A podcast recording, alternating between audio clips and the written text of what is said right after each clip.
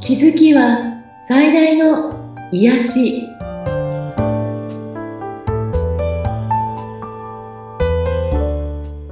皆さんこんにちはアトラクションカウンセラーの広田ゆかりですアシスタントの菅千奈美です。ゆかりさん、よろしくお願いいたします。よろしくお願いしますさあ今回なんですけれども、前回の続きですね、周波数をアップするということでお話しいただきましたけれども、またその続きがあるということでしたので、お願いいたします。はいえっとこれね私こうこうするといいんですよって言ってるのはあのもちろん実体験で分かっているというものとはい。情報として知っているものと混じっているのでうん。全部私ができているわけじゃないよっていうことをね はい。前提に置いてほしいんですね。ええ。えっとその前回振動数の高い宝石を身につけるととてもいいんですってみたいなお話ししたと思うんですけどはい。これは、えー別に宝石はエネルギー高いけれども、うん。それだけじゃなくてうん例えば本物を身につけるといいとかはい。いいものを使うといいっていうのは、うん。全部そういった意味があるんですね。ええ。うん。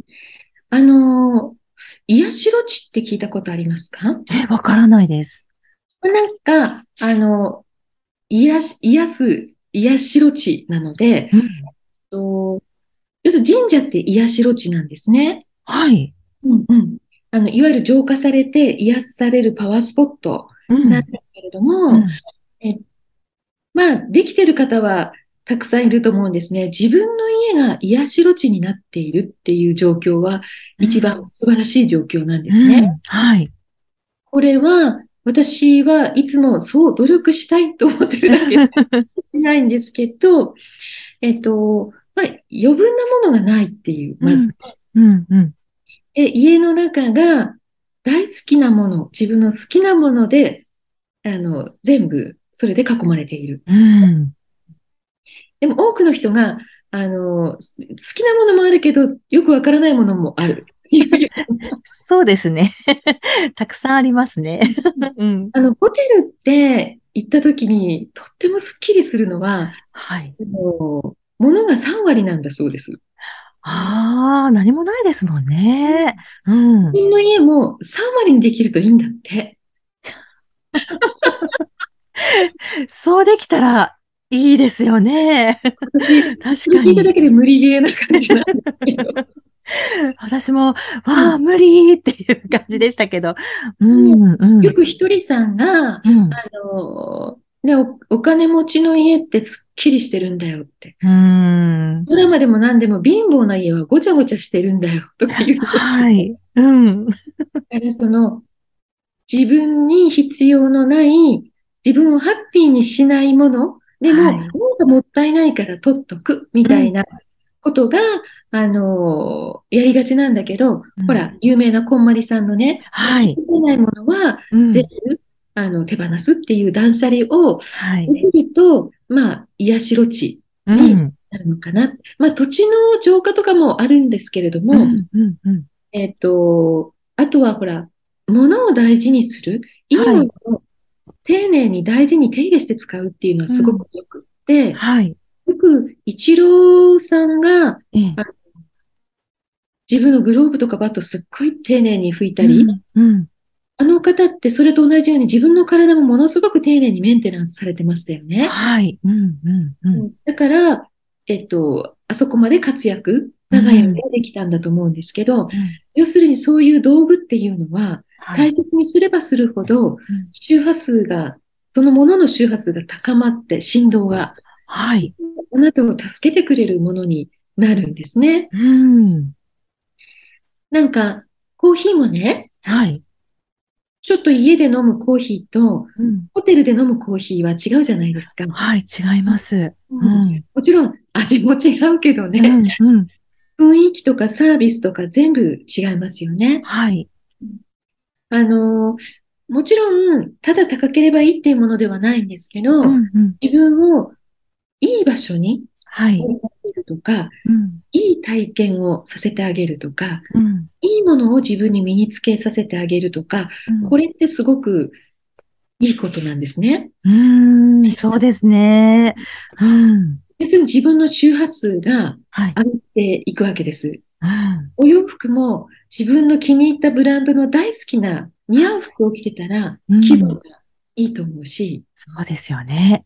ねうんなんか好きなのないけど安いからこれでいいかなって思った買った服を着てハッピーってことはあまりなねえ。うん、うん。ので、あのー自分にとかその周波数を上げたいという目線からいくと、やっぱりいいものとかは自い。分の大好きなものっていうのは一つのキーワードになっていくと思うんですね。そうですね。うん、うん。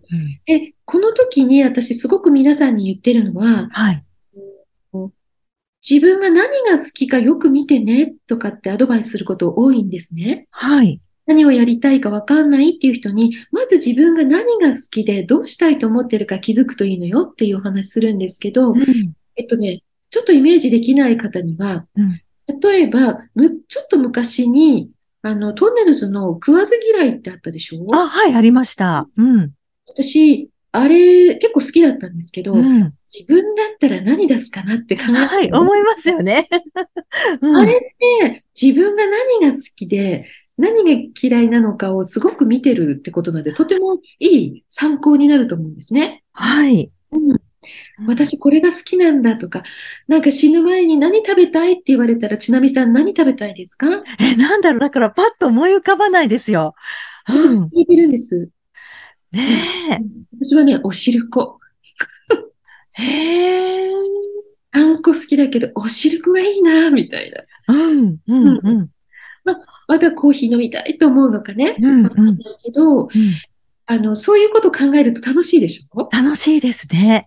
うん。例えば、好きな香りは何ですかって言われたら、あの、これ別に香水の香りじゃなくてね、うん、うん。これ非常に皆さん考えてみてほしいんですけど、私、花の香りすごく好きだなとか、はい。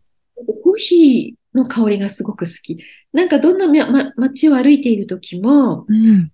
こうコーヒーの香りが漂ってくるとふらふらっと入りたくなったりね、ああ。パンが焼ける香りも好きだなとか、うん。あとは、子犬ちゃん、子猫ちゃんの独特の匂いってあるんですようね。ん、うん。それがとても幸せになるなとかね。はい。そういうことを、あ、私こういう香りが好きなんだって分かっていってあげるってすごく大事な作業で、うん。今何食べたいって思ってるとか、はい。うんそういうこともね、自分が大好きな恋人だと思って自分のことをよく見て考えてあげるといいと思うんですね。はい。で、そういうふうに自分が何が好きとか、好きな映画3つ何とかね、うん。好きな絵はとか、好きな音楽はとかっていうふうにやっていくと、うん。自分がどんなものが好きで、うん何を求めてるかがすごく分かってくるかなって。まあ、第一段階として外側からね、はい。どんな場所にいると安心するとか、うん。あの、どんなとこに行けたらめすっごい幸せって思うのって、今一番見たいものは何とかね、はい。それを、例えば子供のを聞いてあげたりするけど、うん。自分のは聞いてないかもしれないから、うん。自分に聞いてあげてほしいんですね。はで、ここで大事なのは、自分の好きなもの、自分が愛情を持てるもの、愛を感じるものに触れたときに、あ。うん。イエスっていう、これが好きって言えばいいのね。うん。うん。うん。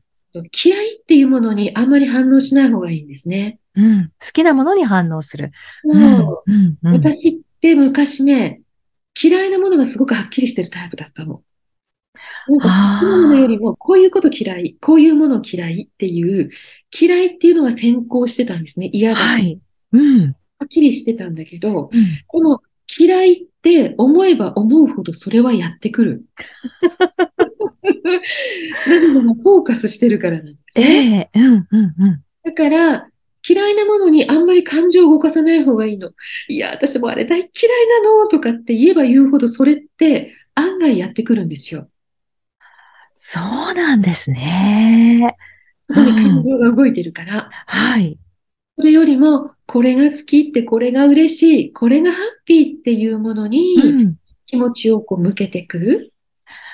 はあ、そうすると、そういったものが自分に来るっていうことなんでしょうかね。そうなんです。うん。だから、あのー例えば、持ち物でも、うん。えっと、環境でも、は例えい。ば才能でも、うん。その仕事でも、うんえっと、この人、それを全部手にしてる人とかを見たときにねうん、あなたがどう感じるかってすっごく大事で、はい。えっと、例えば友達が、例えばその、持ち物でも、何でも、あ、素敵な夫でも家でも手にしてて、うんそれに嫉妬すると、こはれい。ちょっと遠のくんですね。はあこれね、えっと、紙一重なの。憧れだったら OK なはい。の。性格が良ければ憧れになるんですね。はい。性格ちょっと悪いと嫉妬になるの。 わあ、ここ微妙なところ。ね うん。その嫉妬に気づいてすぐ、あ、じゃあ自分もこうしようっていうふうにこうプラスに転化していけるといいんだけど、うん。その嫉妬にメラメラってやられちゃうと、うん。えっと、じそれがね、遠のいていくんですね。うん。本当は憧れて、すごい良かったねって、うら羨ましいって、私も頑張りたいっていうような、それを共に喜べる性質であなたがあったなら、はい。これはね、実は近づいてきてるっていうサインなんです。そうなんですね。うん。あの、引き寄せって他人のものとか自分のものとかの区別ないの。